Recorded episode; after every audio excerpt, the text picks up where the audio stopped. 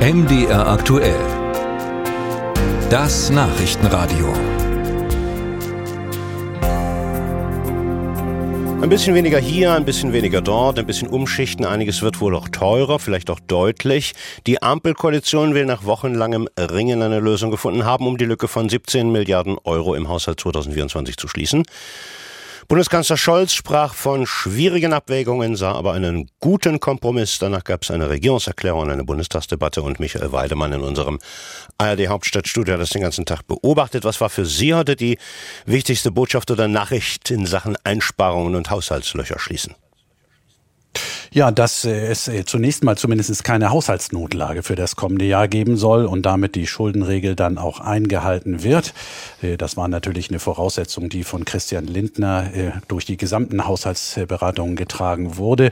Ähm, Olaf Scholz, der Bundeskanzler, hat dann aber auch nochmal deutlich gemacht, dass es drei wichtige Ziele gibt, die ihm, seiner Partei, aber insgesamt natürlich auch der Koalition wichtig bleiben. Das ist einmal der klimaneutrale Umbau der Wirtschaft und auch anderer gesellschaftlicher Bereiche dann der soziale Zusammenhalt, also keine Kürzungen im Sozialbereich und die weitere Unterstützung der Ukraine. Und äh, da ist dann auch gleich äh, die Ausnahme, die möglicherweise dann doch noch im Laufe des Jahres kommen könnte, wenn es nämlich äh, eine Entwicklung geben sollte in der Ukraine, die größere Unterstützung äh, finanzieller Art nötig machen sollte, so Olaf Scholz, äh, dann würde man auch noch mal wieder über die Schuldengrenze reden.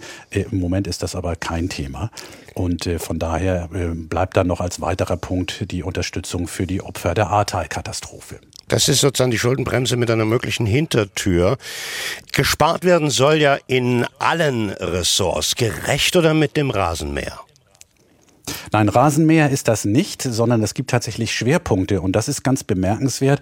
Der Klima- und Transformationsfonds, ja berühmt kann man schon fast sagen, geworden durch das Urteil des Bundesverfassungsgerichtes, der wird finanziell zu Recht gestutzt, hat immer noch äh, ein ganz massives Volumen von 160 Milliarden Euro, aber im kommenden Jahr zum Beispiel werden 12 Milliarden davon eingespart.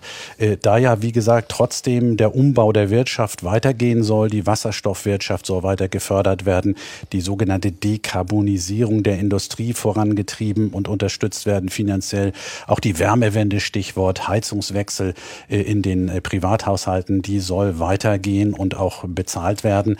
Ähm, weil das alles noch äh, weiter laufen soll, ähm, gibt es hier mehr Aufwendungen, aber gleichzeitig wird auch im Bereich von Umwelt und Energie gespart. Also zum Beispiel die Förderung von E-Autos läuft früher aus als geplant. Solarförderung wird es dann künftig nicht mehr geben und für die Verbraucher ein ganz wichtiger Punkt. Der, die CO2-Abgabe soll stärker steigen als bislang geplant, was zu höheren Spritpreisen zum Beispiel oder auch Heizölpreisen führen wird. Oppositionsführer Merz hat der Regierung weiterhin Trickserei vorgeworfen. Worin soll denn die noch konkret bestehen? Ja, Trickserei äh, sieht er vor allen Dingen eben in äh, dem Offenhalten der Option, dann doch noch mehr Schulden aufzunehmen, wenn es in der Ukraine äh, dann zu ja, Finanzierungsbedarf kommt, weil zum Beispiel andere ausländische Unterstützer, speziell die USA, ausfallen. Ähm, das sagt er, sagt Friedrich Merz, sei im Grunde genommen schon mehr oder weniger beschlossene Sache, dass das dann kommen wird im Laufe des Jahres. Ähm, er sieht aber ähm, auch weitere ja, Spaltpunkte eigentlich in der Koalition, die nur mittelbar mit dem Haushalt zu tun haben, zum Beispiel der Streit über den Umgang mit Flüchtlingen äh, und hat äh, die Bundesregierung, namentlich Olaf Scholz, aufgefordert, äh, die Vertrauensfrage zu stellen im Bundestag zu Beginn des kommenden Jahres. Also Opposition wird hier auch weiter betrieben von der Union, speziell von Friedrich Merz, in unveränderter Härte, kann man sagen. Ganz kurz noch zum Zeitplan noch in diesem Jahr. Es werden sich die Ausschüsse heute noch, äh, heute also und äh, dann auch die kommenden Tage noch damit befassen.